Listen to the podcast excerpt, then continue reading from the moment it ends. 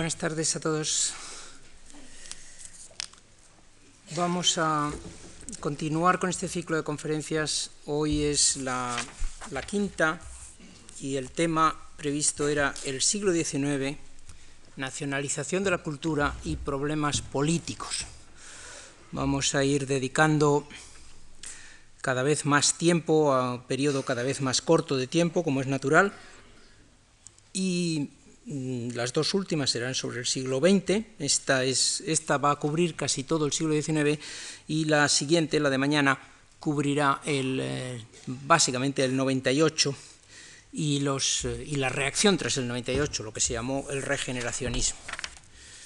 El siglo XIX es, es un periodo muy complicado, yo es al que he dedicado mm, mi, mi obra fundamental, mi investigación, y creo firmemente que es eh, la clave de lo que ha ocurrido después. El siglo XIX comienza, como decíamos el otro día, eh, de una manera que pudiéramos llamar positiva, no puede empezar mejor para, para una nación, desde el punto de vista de la construcción de la nación, que con una sublevación espontánea, popular, unánime, contra una invasión extranjera. Esta es la imagen que se hereda de esa guerra que queda bautizada a partir de los años 1840 como Guerra de la Independencia. A continuación se emprende una tarea que también pudiéramos llamar, pudiéramos calificar de positiva desde ese punto de vista de construcción de la nación, de nacionalización de la cultura. Una nacionalización que quizá hoy, que vivimos tan inmersos en los esquemas interpretativos del nacionalismo, no la podemos comprender bien, pero, pero que significa recomponer, reformular todo el mundo cultural que tenemos a nuestro alrededor, visto desde el ángulo de la nación. Se empieza, naturalmente, y es quizá el campo en el que todo es más obvio, se empieza por la historia. La historia es el terreno en el que, con el romanticismo, se empieza a hacer las historias nacionales. Ya desde el siglo XVIII, todos estos fenómenos del XIX tienen antecedentes en el XVIII, pero es sobre todo a partir del siglo XIX cuando empiezan a salir las grandes historias de Inglaterra, historias de Francia, historias de Alemania, historias de Italia, por supuesto, y, cómo no, historias de España. Es interesante que estas historias de España, las primeras historias de España, están escritas por extranjeros, los intelectuales españoles no tenían suficiente potencia en ese momento como para enfrentarse con una tarea de ese tipo, o no tenían suficiente conciencia moderna, en el sentido de nacional, la nueva visión de la realidad política que eran las naciones, no había penetrado suficientemente en ellos y tardan en hacer una historia de España se sigue viviendo todavía en la primera mitad del siglo XIX, se sigue viviendo de aquella historia que tenía ya más de 200 años de antigüedad, que era la del padre Mariana, con los múltiples añadidos que se le habían ido em, escribiendo a lo largo de los siglos XVII y XVIII. Pero en los años 1823 en adelante, con el segundo exilio, con el gran exilio de, bajo la década ominosa, bajo los últimos diez años de absolutismo de Fernando VII, cuando los intelectuales españoles ya de una manera bastante masiva se ven obligados a marcharse y viven fundamentalmente en Inglaterra, porque Francia está bajo la restauración borbónica y tampoco es un, es un lugar, y los franceses han ayudado a Fernando VII a, a, ser repuesto en el trono, Francia tampoco es un lugar de acogida suficientemente conveniente, entonces viven en Inglaterra y en aquellos diez años de mm, exilio en Inglaterra es donde, fundamentalmente en Londres, hay barrios londinenses que se decía entonces que se hablaba en español, que eran barrios casi españoles, se editan dos periódicos en español durante un tiempo, es un momento de exilio muy interesante en la historia de España. En esos años 1823-33 es cuando aprenden una serie de cosas.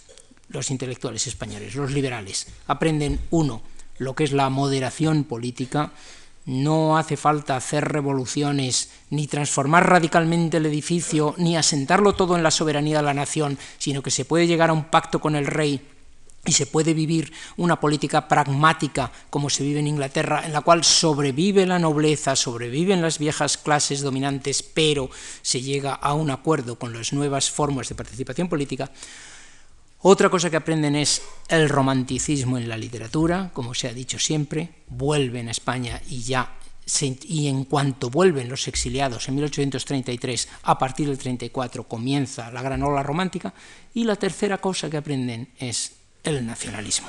Vuelven convencidos de que hay que hacer historia nacional. ¿Qué quiere decir historia nacional? Historia nacional quiere decir que todo el pasado se interpreta como la historia de un ente colectivo, que es la nación. Se ve desde los tiempos más remotos, se parte de la premisa que ha existido una nación, en este caso España, y se buscan los rastros de España es lo único que interesa, lo fundamental que interesa de los siglos de la prehistoria es encontrar rastros de la identidad española y cuando hay acontecimientos como estos de Numancia, Sagunto, etcétera, de los cuales hemos hablado aquí y me he referido a cómo la historiografía nacionalista los deformaba, pues es la historiografía del siglo XIX la que más insistió en que en Numancia y Sagunto lo que se encuentran son los rasgos permanentes del rasgo del carácter español algo que se va a repetir a lo largo de la historia, a lo largo de los siglos y de los milenios, porque los mismos hechos los hemos visto anteayer en Zaragoza y Gerona contra los ejércitos franceses, etc. Se trata de demostrar a través de la historia que existe un carácter, una forma de ser, lo que se llama una nación, un conjunto humano que tiene unas características psicológicas y unos rasgos morales comunes a todos sus miembros. Pues bien, lo primero que se hace es traducir algunas de estas historias que se habían publicado, historias de España que se habían publicado en Francia y en, eh, Inglaterra, y a continuación por fin se eh, lanzarán a elaborar historias propias y en 1850 aparece el primer volumen de la historia de España, Historia General de España, de don Modesto Lafuente, que alcanzará, no recuerdo si son 30 volúmenes en su primera edición, y que se va a convertir en la historia eh, por antonomasia, la historia de España por antonomasia, que cualquier hogar de clase media, alta, culta española tenía allá por 1900 o incluso 1930. Es una historia que durante 80 años domina el mercado historiográfico español. Salieron varias versiones de la historia de don Modesto La Fuente, se hicieron también añadidos, uno de ellos a cargo de don Juan Valera, eh, se hicieron versiones extractadas, versiones escolares, la historia de Don Modesto La Fuente tuvo un enorme éxito, pero no fue solo él, salieron otras varias historias más, hay como mm, por lo menos media docena de historias generales de España que se publican entre los años 1850 y 1880 y que son los que van a cubrir el mercado. ¿Cuáles son las características comunes de estas historias? Me parece que lo fundamental es que es un relato mítico, es decir, es un mito. ¿Qué quiere decir un mito? Un mito es un relato sobre los orígenes de una colectividad, que está fundado en seres con unos rasgos extraordinarios, a veces sobrenaturales, y que encarnan una serie de virtudes que se supone que son las virtudes esenciales que caracterizan a esa comunidad y a las cuales esa comunidad debe mantenerse fiel si quiere seguir existiendo y si quiere seguir teniendo éxito entre las comunidades humanas. Este es un rasgo mítico, es un rasgo sobre los orígenes a partir de historias y de personajes legendarios que tienen unas virtudes que marcan la forma de ser de esa colectividad para toda su existencia.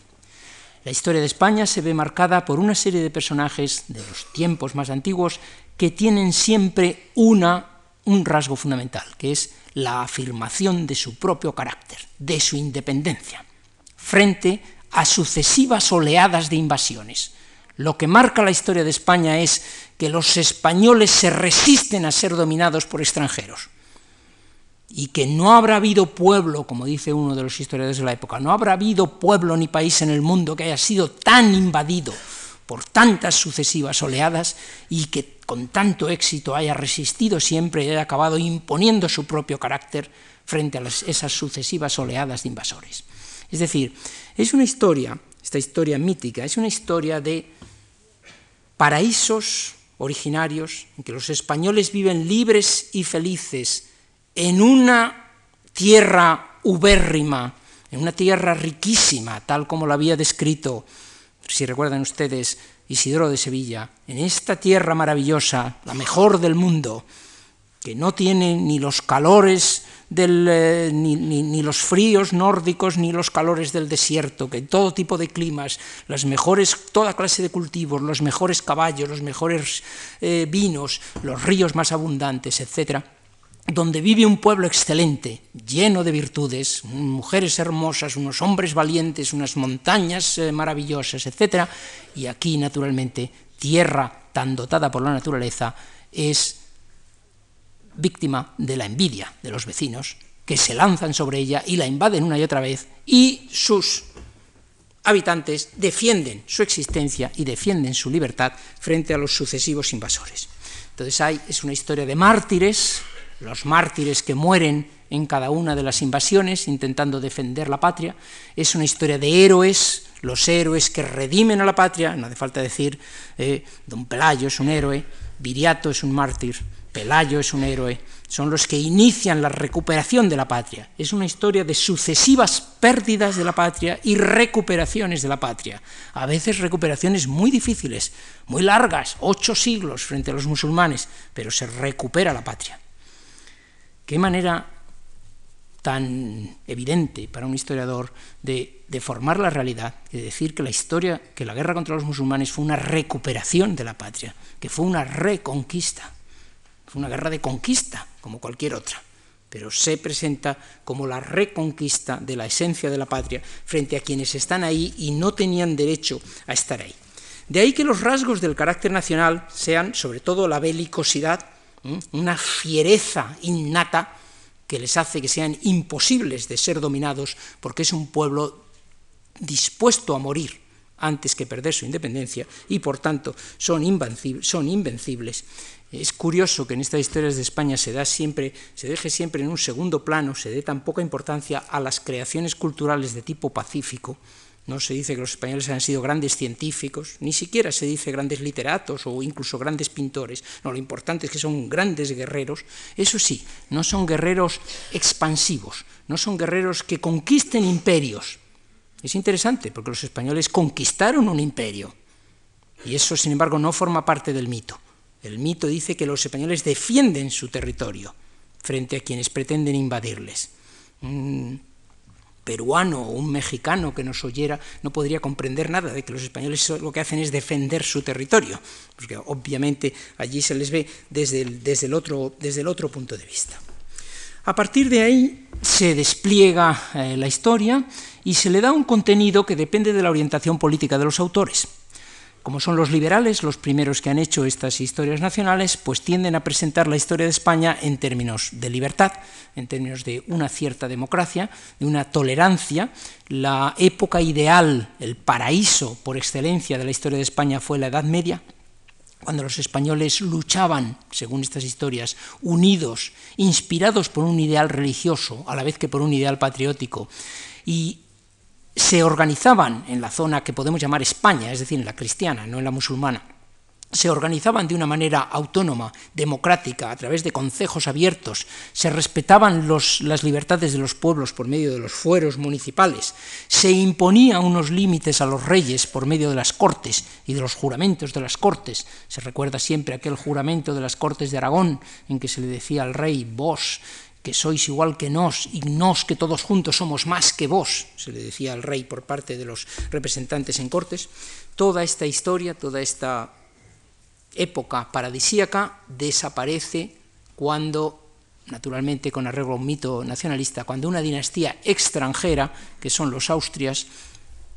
llegan a España por azares por mala suerte, no por, no por ningún error nacional, sino por mala suerte, llega una dinastía extranjera y esta dinastía extranjera impone unas estructuras políticas autoritarias, eh, absolutistas, liquida las cortes, derrota a los castellanos en Villalar, en la Guerra de las Comunidades, eh, derrota con los ejércitos de Felipe II a los aragoneses eh, cuando, el, cuando el asunto de la Nuza derrota en tiempos de Felipe IV a los catalanes y posteriormente otra dinastía extranjera, los Borbones, en tiempos de la Guerra de Sucesión, de nuevo a los catalanes y les, eh, y les quita los fueros a todo el reino de la Corona de Aragón y se impone el absolutismo y el país pierde su esencia ¿eh? y se lanza por unos derroteros que no son los suyos, unos derroteros de intolerancia, unos derroteros de absolutismo, y naturalmente eso le lleva a la decadencia y al desprestigio internacional.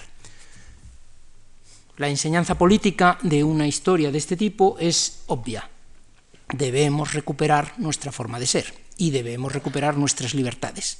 Esto es lo que dicen los liberales ya en tiempos de las Cortes de Cádiz, ya cuando un Martínez Marina escribe la historia de las Cortes de Castilla, está haciendo este tipo de historia. Y eh, recuperar nuestras libertades significa imponer una constitución, imponérsela al rey y volver a ser lo que fuimos, un pueblo de libertades y un pueblo de tolerancia. Se incluyen algunas referencias a la tolerancia con judíos y con musulmanes en tiempos de la Edad Media y la convivencia entre las tres culturas. Curiosamente, la, derecha reaccionará más tarde, ya en la segunda mitad del siglo XIX, reaccionará siguiendo el mismo esquema mítico, pero dándole otro contenido, llenándolo con otras etapas y con otros objetivos políticos, no hace falta decir.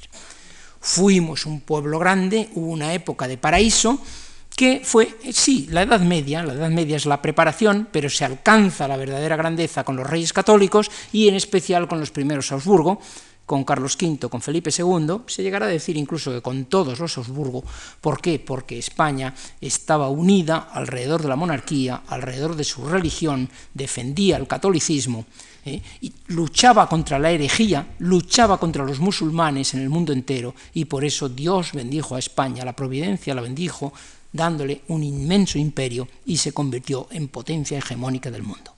La decadencia vino cuando naturalmente historia nacionalista siempre es el elemento extranjero el que introduce la decadencia, cuando la influencia de ideas extranjeras hizo que los españoles empezaran a ser traidores a su propia esencia y en especial en el siglo XVIII intentaron seguir modelos extranjerizantes como fue el modelo francés y es el momento en que los españoles abandonan, su, verdadero, mm, su verdadera forma de ser y comienzan a perder el, el prestigio, la riqueza y la unidad interna que tenían en el exterior curioso que los dos eh, tenía una tenía una pequeña pequeño esquemita. Solamente una. Quizá no haga falta ni siquiera apagar la luz porque es solamente una historias nacionales del siglo XIX, las liberales progresistas frente a la nacional católica contrastan, en todas ellas hay siempre una edad de oro, siempre hay una caída, una salida del paraíso, una pérdida de aquella situación maravillosa y naturalmente hay una redención. Estas historias míticas, que son todas iguales, si piensan ustedes en, no sé, los nazis, pues también Hitler hablaba del Tercer Reich, se trataba de restaurar el primer estadio, el momento en que Alemania había sido grande. ¿eh? Si piensan ustedes pues en el marxismo, se trata de conseguir el comunismo final, que es volver al comunismo primitivo, del cual se salió con la decadencia, con la propiedad privada y con la decadencia del capitalismo. Siempre hay tres estadios en estos mitos. Un estadio originario, paradisíaco, perfecto, una caída, y una vuelta a ese estadio. Si lo piensan bien, de esos tres estadios no sabemos nada, ni del primero ni del último. Del último es imposible porque no ha llegado. Del primero, porque es completamente mítico, se pierde en la noche de los tiempos y está inventado. De lo único que sabemos realmente es de la pobre y triste historia humana de las miserias que se pasan en el segundo estadio. Pero ese segundo estadio se explica en función de otros dos, un primero y un tercero, que son inventados el primero inventado y el tercero es una especie de propuesta para el futuro. Y las propuestas naturalmente varían con arreglo a lo que cada cual, al programa político de cada cual. Para la derecha, para las liberales, la propuesta es libertad, democracia y en alguna versión federalismo, y para la izquierda, pues es la perdón, para la derecha es la unidad, es la autoridad monárquica, es el orden, es la jerarquía, que es naturalmente lo que caracterizaba el estadio ideal en que los españoles fueron libres y felices. Yo tengo que decirles que cuando iba a la escuela mis, no sé, seis, siete, ocho años y por primera vez oí contar esto, me convenció muchísimo. Yo mm, aquello de que si España había sido grande con los reyes católicos y con Carlos V y Felipe II, ¿por qué no volvía a los tiempos de Carlos V y Felipe II? Me parecía un argumento inapelable.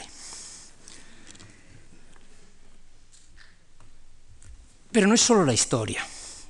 La, cultura se reformula en todos los terrenos, siempre alrededor de la nación. Ustedes se creerán que para alguien del siglo XVII eh, o del siglo XVIII incluso, Cervantes era un novelista español. Pues no, Cervantes era un novelista y un poeta, un literato, que estaba en el Parnaso con otros novelistas y otros poetas. Lo de español no es una cosa que se añada en general. Y es posible que estuviera junto a Shakespeare. En el siglo XIX no, porque hay un Parnaso para Shakespeare y los ingleses y otro para Cervantes y los españoles, naturalmente, no están juntos. Cervantes está con Lope de Vega y con Calderón y con, y con Quevedo, con los españoles del siglo de oro. La literatura se elabora el concepto de literatura española y empiezan a salir libros sobre literatura española ya a finales del siglo XVIII. Las historias de la literatura española serán más tarde. Las primeras salen fuera de España también, historias hechas por alemanes, por ingleses, por norteamericanos, primeros norteamericanos como Ticknor, que vienen a España en tiempos de Felipe, eh, en tiempos de Fernando VII y que vienen con dinero en el momento en que empiezan a desaparecer los conventos y empiezan a ponerse en el mercado en fantásticas bibliotecas que venían de los conventos y Tignor se lleva pues un barco entero lleno de, libros, afortunadamente hoy en la biblioteca de Harvard, gracias a lo cual pues hay una maravillosa biblioteca eh, de literatura española, se empiezan a formar las historias de literatura española y poco después llegarán Mejor dicho, no tampoco después, ya en los años 1840 y 50 y 60, aparecerán en España las primeras historias de la literatura española escritas por españoles. Pero no es solo historias de la literatura, es también que la literatura que se produce versa sobre temas españoles. Es que los literatos, los eh, eh, Duque de Rivas o los Zorrilla, los autores de los años 1830, 40, 50, ponen sus obras de teatro o sus romances sobre ambientes españoles, lo que se llama españoles. Por ejemplo, las tropas de Carlos V son tropas españolas, en las cuales, entre las cuales se desarrolla, se supone, el tema de don Juan Tenorio. Se desarrolla en Sevilla, pero está narrando sus eh, aventuras con las tropas españolas de Carlos V. Se inventa así la imagen del pasado español y se les da incluso voz a los héroes españoles. Hay varias obras sobre Viriato, varias obras sobre don Pelayo, se había hablado de Viriato en, los libros de historia anteriores, pero no se ponían palabras en boca de Viriato. Ahora Viriato adquiere un rostro y tiene sobre todo un discurso, tiene unas palabras, y naturalmente invoca a sus hombres a que vayan al combate en nombre de España, no hace falta decirlo. Esa literatura romántica como como toda la cultura política del siglo XIX, comienza siendo liberal y termina siendo cada vez más conservadora. La primera generación romántica, los Larra, el primer duque de Rivas, eh, el propio Martínez de la Rosa, el primer Martínez de la Rosa, eh, Espronceda, son Escosura, son liberales todos ellos son liberales, incluso liberales extremos en algún momento. Poco a poco, con el paso de los años, algunos de ellos mueren y otros se van haciendo más conservadores. El duque de Rivas termina siendo director de la Real Academia Española y colocado en unas posiciones políticas muy conservadoras, pero el literato más clásico, más típico del romanticismo conservador de la última época es José Zorrilla, el literato, por otra parte, de mayor éxito, como ustedes saben, con su Don Juan Tenorio y entre tantas otras cosas, con sus distintos romances y tantas otras obras que escribió. Es interesante, en algún momento yo he hecho mención a alguna obra de Zorrilla, como por ejemplo El puñal del godo, hasta qué punto se puede deformar el pasado. Eh, es una obra situada en Portugal y da a entender que Portugal no tiene nada que ver con lo que pasa en España. Es una obra situada al año siguiente de la batalla de Guadalete, es decir, al año siguiente de la pérdida de España, de la gran pérdida de España, de la gran salida del paraíso ¿eh? a manos de los musulmanes. Y ahí se supone que el rey don Rodrigo ha huido de esa batalla y se ha refugiado como monje en una gruta, en una montaña portuguesa.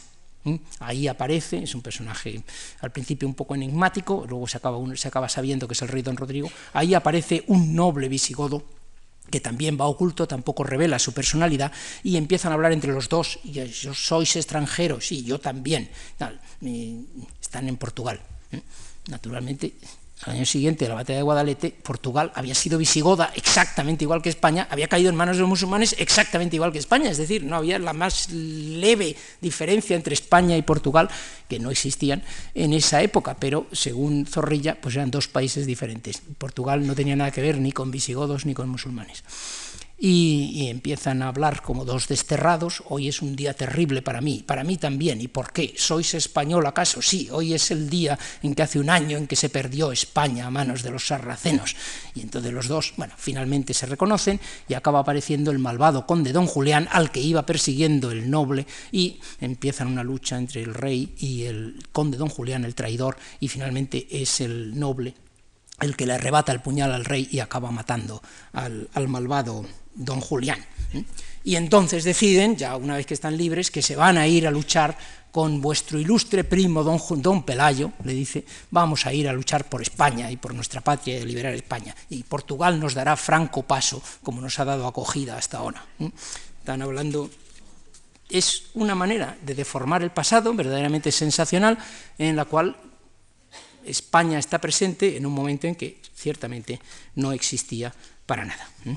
Estos temas y valores españoles que se van eh, dibujando por parte de los literatos románticos, pues son valores de belicosidad, como los, como los historiadores, ciertamente, pero hay también otras cosas, hay caballerosidad, hay monarquismo, hay mucho eh, mucho cultivo, mucho culto a la figura del rey, muchas obras alrededor de los reyes, mucho más que alrededor de la libertad, que es lo que había sido en las, en las obras de los primeros liberales, eh, y por supuesto una fuerte identidad católica, una idealización enorme de la Edad Media y una considerable francofobia, una considerable xenofobia en general y francofobia en particular, especialmente a medida que avanzan los años. En los años 1850 y 60, claramente el, desprecio a los demás países que carecen de virilidad cosa que caracteriza en cambio a los españoles, es, eh, es bastante interesante. A la historia y a la literatura se añade la pintura, la pintura histórica, el gran fenómeno del siglo XIX. Si habíamos dicho que en el siglo XVIII habían ido surgiendo cuadros de pintura nacional, histórica nacional, el siglo XIX es la gran época de la pintura histórica nacional. No sé si habrán reflexionado ustedes alguna vez sobre esos cuadros de pintura histórica que vemos tantas veces en los libros de historia, sobre todo en los libros de enseñanza de historia, yo creo que se siguen reproduciendo todavía hoy, pues no sé, la entrega de las llaves de Granada por Boabdil a los reyes católicos, o Don Pelayo en Covadonga, la llegada de Colón eh, a la isla de San Salvador, tantos cuadros, la ejecución de los comuneros, tantos cuadros que hemos visto.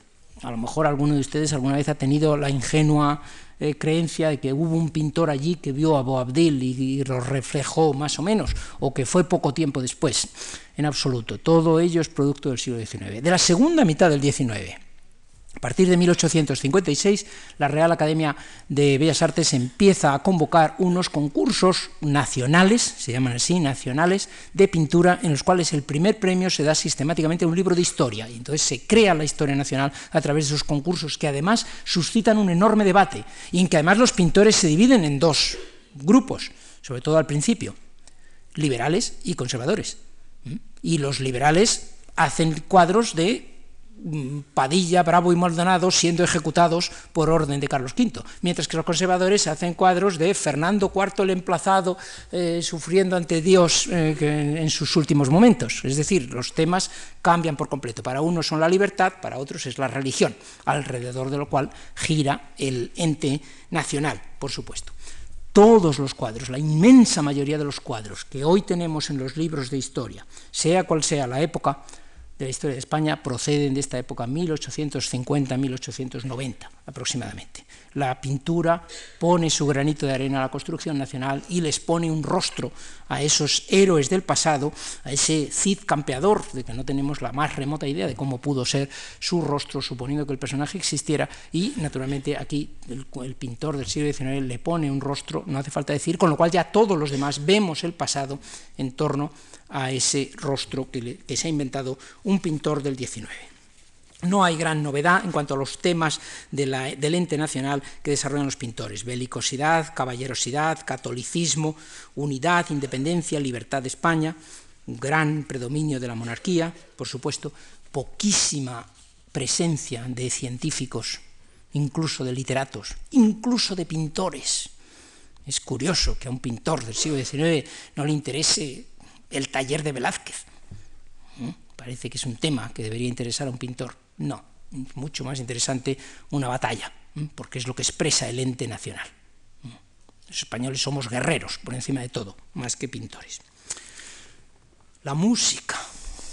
Este es un, es un gran tema, porque música, había habido música excelente que se había desarrollado en la península ibérica y en la corte de la monarquía católica en el siglo XVI, pues todos recordamos grandes nombres de, músicos del siglo XVI, la música renacentista es una música espléndida, no, no es música española, es música renacentista, muy parecida a la que se toca en cualquier corte europea en ese momento. Sigue habiendo buena, buena música en el siglo XVII, aunque hay una cierta decadencia, hay excelente música en el siglo XVIII, aunque todos los músicos de cámara del rey de los Borbones de España son italianos, sistemáticamente son músicos italianos, no parece que eso plantee problemas en el siglo XVIII.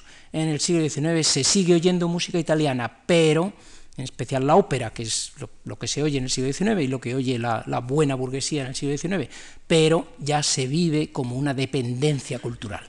No puede ser que sigamos viviendo con música italiana. Es una vergüenza que no haya música española. Hay que crear ópera española y todas las revistas y publicaciones musicales o las peticiones o los artículos que publican los músicos pidiendo subvenciones habitualmente, es la manera, es como terminan estas, estas proclamas en general, es lo que necesitamos es dinero para este, del Estado para esta actividad, todas se plantean estos términos. Es una vergüenza que España carezca de la música española que necesita y que corresponde a nuestra gran cultura, etcétera, y que sigamos oyendo música italiana. Se hace un gran esfuerzo para hacer óperas españolas que no acaban llevando a ningún producto de, de gran éxito. Surgen, en cambio, productos interesantes como, por ejemplo, la zarzuela, desde mediados del siglo XIX y especialmente en las últimas décadas del siglo XIX hay una gran creación en el mundo de la zarzuela, pero eso no se considera que pueda ser música nacional, no es suficientemente seria, es una música jocosa, es un género chico que ha surgido en, cabarets y en sitios de ese tipo, y eso no se puede considerar música nacional. Tampoco en el terreno del canto eh, hay, hay un gran florecimiento, y finalmente, muy a finales del siglo XIX, ya comienzos del XX casi, y, con, mm, y después de muchas quejas y de muchas subvenciones, con mucho estudiante de música pagado con becas del Ministerio eh, de Fomento, que están en Berlín, en París, en Roma, escriben música española. Y lo hacen Albéniz, Granados, Turina, etcétera, varios de ellos catalanes, varios de los grandes músicos catalanes, y todos ellos con una característica común, todos se ponen a escribir temas andalucistas, porque es ya la, eh, el estereotipo andalucista el que se va imponiendo sobre eh, cualquier otra imagen extranjera. De esto, sobre este tema de la imagen extranjera volveré enseguida y se hacen, por tanto, temas de la Alhambra, temas moriscos, es, es tema español, pero siempre visto en términos andaluces. No es solo la música, no es solo la historia ni la literatura, no son solo las artes, son también algunas de las llamadas ciencias. Por ejemplo, la arqueología. Ya hemos hablado aquí, me parece, algún día, de cómo eh, se empiezan las excavaciones de Numancia y Sagunto. Empieza la, la, arqueología y se acabará creando una cátedra de arqueología en la Universidad de Madrid, una cátedra de historia antigua y luego de arqueología a finales del siglo XIX. ¿Qué se empieza a excavar? Se empieza a excavar Numancia y Sagunto, naturalmente, los lugares sagrados de la historia patria. Y, la Academia de la Historia incluso le quita el permiso para excavar en Numancia a un equipo alemán que estaba dirigido por un tal Schulten, porque como era alemán, ¿cómo iba a estar excavando un lugar sagrado de la historia patria? Y se lo conceden el permiso al primer catedrático de Historia Antigua de la Universidad y de Arqueología de la Universidad de Madrid, que se llamaba José Ramón Mélida que era especialista en Egipto, pero era español, y un español es el que tiene que eh, trabajar sobre Numancia, naturalmente. Sagunto se llega hasta el punto de devolverle el nombre a la ciudad, es decir, de inventarse el nombre de la ciudad, porque la ciudad se llamaba Murviedro, y se, llamaba, se llevaba llamando Murviedro desde los siglos de la Edad Media. Y entonces con la revolución del 68 le devuelven el antiguo y glorioso nombre de Sagunto a la ciudad, que está colocada muy cerca de las antiguas ruinas de Sagunto, como se sabe. Si a la arqueología le añadimos la antropología, que también se empieza a inventar a finales del siglo XIX, ¿a qué se dedica la antropología? Pues a fijar la raza española y hay dos o tres catedráticos de los primeros antropólogos de España, o etnógrafos, como se decía en aquel momento, que se dedican a recolectar, a recoger eh, esqueletos y sobre todo calaveras. En algún lugar del Museo Arqueológico Nacional debe haber arrumbadas unas 8.000 calaveras que recogieron los primeros antropólogos españoles porque su obsesión era medir las características craneales de la raza española, porque había que definir lo que era la raza española en términos científicos, que es, eh, para que veamos cómo las ciencias están contaminadas por los prejuicios y por las obsesiones de cada momento. Y para que veamos también que algunas de las... Eh, eh, en fin, llamémoslas por su nombre, algunas de las tonterías que hacen nacionalismos presentes, como por ejemplo y que han hecho el nacionalismo vasco, pues tienen su paralelo en el nacionalismo español. Y la obsesión por la independencia y por la lucha contra cualquier dominador extranjero, que es tan típica del nacionalismo vasco, pues es eh, típica también y es una de las herencias que tiene del nacionalismo español. A la vez que ocurre todo esto, a la vez que los intelectuales españoles están haciendo esta tarea, los extranjeros están haciendo la suya. Están también elaborando los estereotipos nacionales de Europa entera. Y para entonces se pensaba en naciones grandes, se pensaba en cinco, seis, siete, máximo de diez naciones europeas. Se hablaba de los eh, franceses, ingleses, alemanes, italianos, rusos, españoles, quizá polacos, quizá suecos, no mucho más. ¿Y cuál es la característica de los españoles? Esto es muy interesante. Los españoles, dijimos aquí en una de las conferencias, que habían sido catalogados en aquella primera visión de los estereotipos nacionales del siglo XVI, habían sido catalogados como los, de la leyenda negra, es decir, el eh, soldado de Flandes, el conquistador, el aristócrata ocioso, el inquisidor, el fraile fanático, esa era la visión del español en la, España del siglo XVI visto desde fuera. Siglo, finales del siglo XVIII empieza a notarse algún cambio en los viajeros que llegan a España y empiezan a observar con qué gracia y con qué fuerza se baila el fandango, que se decía que era el baile nacional en España y en el siglo XIX, sobre todo con la guerra napoleónica, los miles de soldados franceses e ingleses que están en la península y algunos de los cuales escriben sus memorias, bastantes de los cuales escriben sus memorias, empiezan a difundir otra imagen un país de enormes montañas, grandes dificultades, una tierra lejana, casi inaccesible, unos hombres bravos, unas mujeres fogosas, eh, empieza la imagen romántica. Peligrosas faltaría más, es la fogosidad que encierra peligro, la pasión encierra peligro, es la navaja en la liga, naturalmente es Carmen, la Carmen de Merimé, que acabará viniendo. Yo sostendría, bueno, antes de, antes de, de contarles mi tesis, permítanme que les pase algunas imágenes de Gustavo Doré, un magnífico grabador francés del siglo XIX, que eh, hizo un viaje a España, allá por 1860, hace un viaje a España acompañado, y mantiene un diario del viaje, y es muy interesante sobre cómo los estereotipos deforman la visión de un país. Va acompañado por un escritor y van anotando cada día lo que van viendo. Y dice, hoy hemos estado en una diligencia, había seis o siete tipos, nada, ningún tipo español, no se subió nadie interesante mañana, al día siguiente tampoco se sube nada interesante. Por fin el tercer día, hoy vimos un verdadero tipo español, me puse a tomar notas rápidamente, etc. Naturalmente vio lo que le interesaba y reflejó lo que le interesaba. Y lo que refleja es mendigos, mendigos orgullosos, manolas, ¿eh? tipos taurinos, ¿eh? Es, va a ser la imagen romántica que se va a difundir. Una calle de Albacete, observen los tipos moriscos, 1860. No digo yo que no hubiera tipos de esta clase, que hubiera algunos que fueran vestidos o algo así, pero desde luego eran excepcionales. en ese momento. Claramente está buscando y está reflejando lo que le interesa. No hace falta decir que eh, las mujeres son hermosas, es el nuevo, el nuevo ideal romántico, son mujeres, dice alguno de los autores, no son mujeres que tengan formas clásicas, de belleza clásica, pero tienen algo de una viveza y una fogosidad. ¿eh? Exactamente lo que busca el romántico. No es belleza clásica, pero tienen viveza, fogosidad, etc. Vean los tipos campesinos de los alrededores de Carcagente. Estamos en 1860. Este parece un aguador de Marrakech. Pero es, eh, obviamente, esto es lo que publica una corrida de toros con todo tipo de, en fin, exageraciones románticas, no hace falta decir, las barbaridades que pueden verse.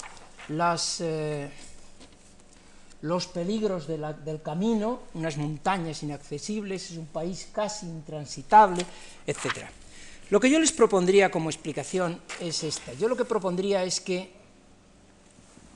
la imagen no cambia. Yo diría que la imagen de España no cambia respecto al antiguo régimen, que lo que ha cambiado respecto de la leyenda negra, que lo que ha cambiado es la sensibilidad europea. Es decir, lo que antes era un soldado de Flandes y se veía, se condenaba como un ser brutal que entraba en los pueblos y mataba a mujeres y niñas sin, sin apiadarse, pues ahora resulta que es un guerrillero o bandolero, o lo que era un conquistador de América, ahora es un guerrillero, un bandolero. Lo que antes eran sus cualidades de crueldad y de codicia, ahora resulta que se interpretan como temeridad, valor, espíritu aventurero. Lo que antes era un aristócrata ocioso, ahora se traduce por esos mendigos que van por la calle con tanta dignidad, piden pero no se humillan, dicen los románticos. No son como nuestras muchedumbres en París o Londres, que están degradadas. Estos mendigos de España tienen una cierta nobleza en su manera de pedir. Tienen una cierta nobleza, pero no trabajan, evidentemente. para, para alguien del siglo XVI, XVII XVIII hubiera sido condenable. Es un tipo ocioso. Ahora resulta que para un romántico es maravilloso. Alguien que no trabaja, pero que pide con mucha dignidad. Lo que antes era un inquisidor, pues es perfectamente un monje carlista. Antes se le condenaba, antes se le condenaba por su fanatismo. Ahora resulta que se aprecia su intenso sentimiento religioso. Ese cree de verdad y está dispuesto a matar por ello, no como nuestros ciudadanos de París y de las ciudades modernas que no les, que de verdad no tienen sentimientos profundos. Bueno, a esto el romanticismo añade la manola, el torero, más tarde el anarquista, Seguimos con lo mismo, la pasión, el desprecio a la muerte, la intensidad de creencias. En el fondo, ¿qué ha cambiado? Ha cambiado la sensibilidad europea, no ha cambiado la imagen. Era un país atrasado y se le condenaba. ¿Qué país tan atrasado? ¿Qué malos caminos? Dice un ilustrado que viaje por España. ¿Qué mal se come en las posadas? Estas señoras españolas no saben ni siquiera mantener una conversación en una tertulia como, las, como nuestras damas en los salones un romántico diría, qué país tan atrasado, qué bonito es el atraso, qué fieles a su identidad son. Esta olla que vi ayer llevaba hirviendo, como quien dice, desde el siglo XIII, es la misma que el siglo XIII, siguen con los mismos caminos, las mismas mulas, qué país tan auténtico. Naturalmente están deformando lo que han visto. España ya no era ni siquiera tan tradicional, estaba también cambiando en las ciudades, pero eso no les interesa, como cuando nosotros vamos a Marruecos y no hacemos una foto de alguien que vaya en coche, y hay bastantes coches, pero en cambio pasa un señor, un viejito con su turbante montado en un burro y es cuando echamos la foto. Y luego llegamos aquí y decimos, mira qué bonito es Marruecos. Estamos, todos vemos lo que queremos en los sitios a donde vamos, todos deformamos nuestra recogida de datos. Y esto es lo que hacen los románticos, básicamente. Bueno, permítanme que, termine unos 10 o 15 minutos más, si me perdonan, pero este es el tema en el que yo he estado trabajando bastantes años y, lógicamente tengo mucho sobre esto. Eh, ¿Qué pasa con todo esto? La imagen para cualquier extranjero es indiscutible. España existe, es una de esas formas de ser que se detecta pero en el momento en que se cruza la frontera, hay un, hay un poeta francés, no sé si es, no sé si es Musset, que, viene, que, que le ha hablado tanto su amigo Théophile Gautier, de, las maravillas de España y lo intenso que se, que se vive en España cuando se cruza la frontera, que no le queda más remedio una vez que consigue acercarse a Biarritz, se pasa una tarde, pasa el Vidasoa y pasa una tarde en España y vuelve y escribe un artículo sobre lo intenso que era todo lo que ha podido vivir en aquella tarde. Si se hubiera enterado de que, ni siquiera es España ahora ya, pues seguramente eh, se daría cuenta de cómo cambian nuestras percepciones. Parecía que no había dudas sobre que la identidad española existía. Parecía que por parte del interior tampoco. Los intelectuales han elaborado la historia, la literatura, la pintura, la arqueología, etcétera, la música. ¿Qué ocurre entonces? ¿Cuál es, ¿Dónde está el fallo? ¿Cuál es el problema? Porque al final resulta que habrá, algún problema. En el siglo XX revelará que hay problemas. A mí me parece que los problemas vienen eh, por dos sitios, pero en el fondo los dos tienen que ver con lo mismo, que es con el Estado. Problemas políticos. El Estado es un Estado muy débil. Es un Estado en constante agitación, constantes revoluciones, constante pérdida de legitimidad. Hay una parte de la opinión que no reconoce a ese gobierno como suyo. Primero absolutistas y liberales, luego mm, moderados y eh, que moderados que de moderados no tenían nada, porque eran muy conservadores, y eh, progresistas. Después el cambio de monarquía, el cambio de dinastía hacia los Saboya, después la república, unitaria al principio, federal después, por fin la restauración, etc. Es, una, es un constante vaivén de regímenes políticos y de pérdida de legitimidad. Y, los gobiernos, por otra parte, no tienen tiempo para realizar una tarea eh, una tarea lenta y, y de largo alcance. Por otro lado, es un Estado enormemente endeudado, es un Estado con grandes problemas económicos. Todo el siglo XIX el Estado vive angustiado, los gobiernos viven angustiados sobre cómo van a pagar los intereses de la deuda del año siguiente.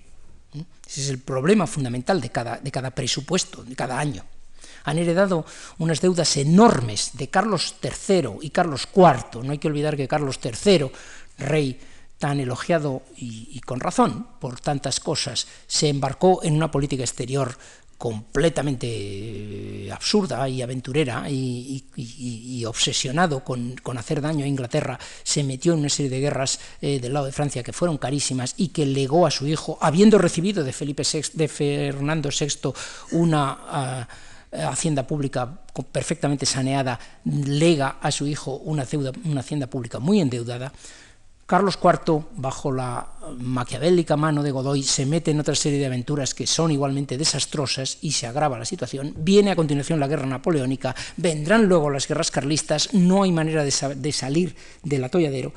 el daño que se hace a la economía del país con esas guerras es, terrible y, eh, la situación es muy difícil. El Estado español no puede crear servicios de ninguna clase, no puede crear una beneficencia pública, no puede crear escuelas, no puede crear carreteras, ¿eh? no puede hacer que no puede influir sobre la sociedad, no puede hacer que los ciudadanos se sientan integrados en el Estado. ¿eh? Casi lo único que puede hacer es mantener el ejército, y el ejército sirve para dos cosas, para las guerras exteriores, que no hay ninguna, ¿eh? y para el orden público interior, que en el fondo es la función principal eh, que, el, ejército cumple. Pero aparte de eso, el Estado prácticamente no cumple ninguna otra función. Entonces, un Estado de este tipo, y que está además la mayor parte del tiempo en manos, el gobierno en manos de, eh, de las fuerzas conservadoras, unas fuerzas conservadoras que creían que la manera de mantener la lealtad de los súbditos y la obediencia de los súbditos era mantenerlos dentro de la religión católica tradicional, es decir, que no creían que hubiera que formar nacionales, patriotas, no se habían dado cuenta que era la nueva forma de conseguir legitimidad política, sino que creían que había que formar buenos cristianos, buenos católicos, antiguo estilo. Dejan la educación en manos de la Iglesia. Se da una ley general de educación en 1857, una ley que cuesta mucho conseguir elaborar y conseguir aprobar, cuesta 40 años, porque ya desde las Cortes de Cádiz se había planeado una ley parecida. Finalmente se aprueba en 1857 y entonces no se lleva a la práctica porque no se dispone de dinero público para ello. Se les encarga a los municipios de más de 500 habitantes que pongan obligatoriamente una escuela de enseñanza primaria. Se encarga a las capitales de provincia que tengan un instituto de enseñanza secundaria. Y las capitales regionales tendrán una universidad y solo la Universidad de Madrid podrá dar el doctorado. Régimen tremendamente centralizado y bastante sencillo, por otra parte, de entender. Pero el Estado se encarga de la enseñanza superior, de la universidad. Es curioso que el Estado con dinero público pague la enseñanza superior, que solamente va a las clases más altas de la sociedad mientras que la enseñanza primaria, las secundarias se acaban pagando más o menos por las, por las diputaciones, pero la enseñanza primaria a cargo de los municipios sencillamente no se establece. Más de la mitad de las escuelas previstas por la ley Moyano, 50 años después, no se habían establecido. Y las tasas de analfabetismo españolas pues rondaban el 40% en, eh, a comienzos del siglo XX. Es decir, que no se ha escolarizado y por tanto no se ha nacionalizado a la gente se habrán creado los mitos nacionales en libros de historia y, en cuadros y en eh, obras de literatura, pero eso no se, les ha no se les ha enseñado a los niños, excepto a los niños de clases medias o medias altas, que son los que han ido a la escuela y han recibido una educación. De ahí que cuando llegue el 98, como ustedes verán, eh, cuando, cuando, hablemos mañana, eh, la reacción ante el 98 sea muy diferente. La reacción de las clases altas nacionalizadas que van a experimentar la guerra del 98 como una gran tragedia, incluso personal, mientras que las clases bajas van a vivirla con gran indiferencia. Déjenme terminar eh, brevemente con unas cuantas reproducciones más que había traído y que están extraídas de distintas imágenes de prensa satírica del siglo XIX y son todas ellas relacionadas con España, la visión de España a finales del XIX. Si esta es la situación, si no, si no se consigue desempeñar ningún papel en el terreno internacional, si no se, si no se hace más que perder colonias cuando otros países europeos están ganando colonias, y si el Estado no consigue prestar servicios a sus ciudadanos, pues España, la imagen de España, vean ustedes ¿eh? el tipo de imágenes que se ve. Una España bastante digna, ahí la tienen, estamos en 1870-71, el momento en que los políticos están buscando, 1868-70 más bien, momento en que los políticos están buscando al, rey, al futuro rey, y están ahí jugándose, las, eh, jugándose el trono de España. España aparece bastante digna con su león, que es la imagen como aparece siempre. Eh, normalmente aparece, ya lo verán ustedes, con una, con una corona que es un castillo, que es la corona de Castilla. Vean aquí otra imagen, España moribunda, con el león adormecido a su lado, y con una mujer que lleva el gorro frigio, que es la República que le está dando un caldito que se llama Sufragio Universal, claramente es un periódico, claramente es un periódico de izquierdas y le está mm,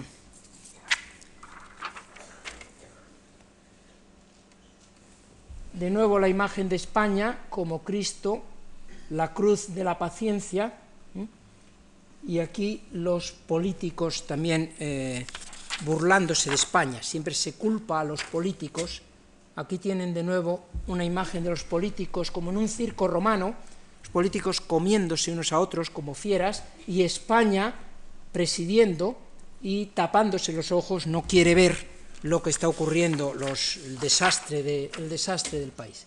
Tienen un periódico muy popular en aquella época que se llamó La Flaca, u otro que se llamaba La Gorda, este, La Flaca, y ahí tienen España, claramente, con eh, león, eh, león y Castilla, un escudo con león y Castilla, y con un león escuálido, ¿eh? con un león escuálido a su lado. España, naturalmente crucificada, con una serie de políticos que se están dando latigazos al lado de ella. Y aquí España echando a los políticos, eh, la República, porque ahí tienen el gorro frigio, lo que hará la República, que es expulsar a los políticos. Es muy interesante esta, esta mala imagen de los políticos, tiene algo que ver con los, con los aristócratas en el, en el, antiguo régimen, son los que, los que fomentan las facciones, los que fomentan los intereses individuales, están siempre mal vistos los políticos. Ahí tienen a España con su típico, típica corona, que son las almenas del castillo, esa es la España tradicional, tradicionalmente representada, y ahí están una vez más haciendo mofa de ella los, los distintos políticos. Aquí tienen dos imágenes de España, una la España delgadita con el, con el león escuálido una vez más y con un candil, con una linterna con la que va buscando un hombre, como Diógenes. ¿eh? Un hombre es la idea de que lo que hace falta aquí es un caudillo, un Napoleón que nos redima. Y aquí de nuevo España escuálida con un niño uh, muy gordo que es el presupuesto. Se supone que los, los políticos se comen a España. ¿eh? El león domesticado, la degeneración de las razas, el león de Castilla domesticado y con, sus, con su batín ¿eh? y leyendo la España sangrando, saliéndole la sangre por distintos, eh, distintas heridas y los políticos chupando la sangre, políticos bebiendo la sangre del país. Yo eh, estoy impresionado por esta mala imagen de los políticos. Creo que este es un rasgo que permanece en la cultura política española actual, esta idea de que los políticos son los culpables de todo, que se pelean entre ellos cuando lo que deberían hacer es unirnos a nosotros. Y no sé si se acaba de dar cuenta al público de que la función de los políticos es, es pelearse, porque es representar los intereses en conflicto de la sociedad. Ahí de nuevo España buscando un hombre, no hace falta decir. Aquí es... Eh, España, Sagasta tira de ella hacia un lado con, un, con una corona monárquica, mientras que la República tira, intenta atraerla hacia otro. Es la vieja representación de la virtud y el vicio en, atrayendo a un joven. Aquí de nuevo, esta vez es O'Donnell el que está hipnotizando a España, claramente. En fin, espero que después de todas estas imágenes ustedes comprendan que he titulado mi libro Mater Dolorosa. Muchas gracias.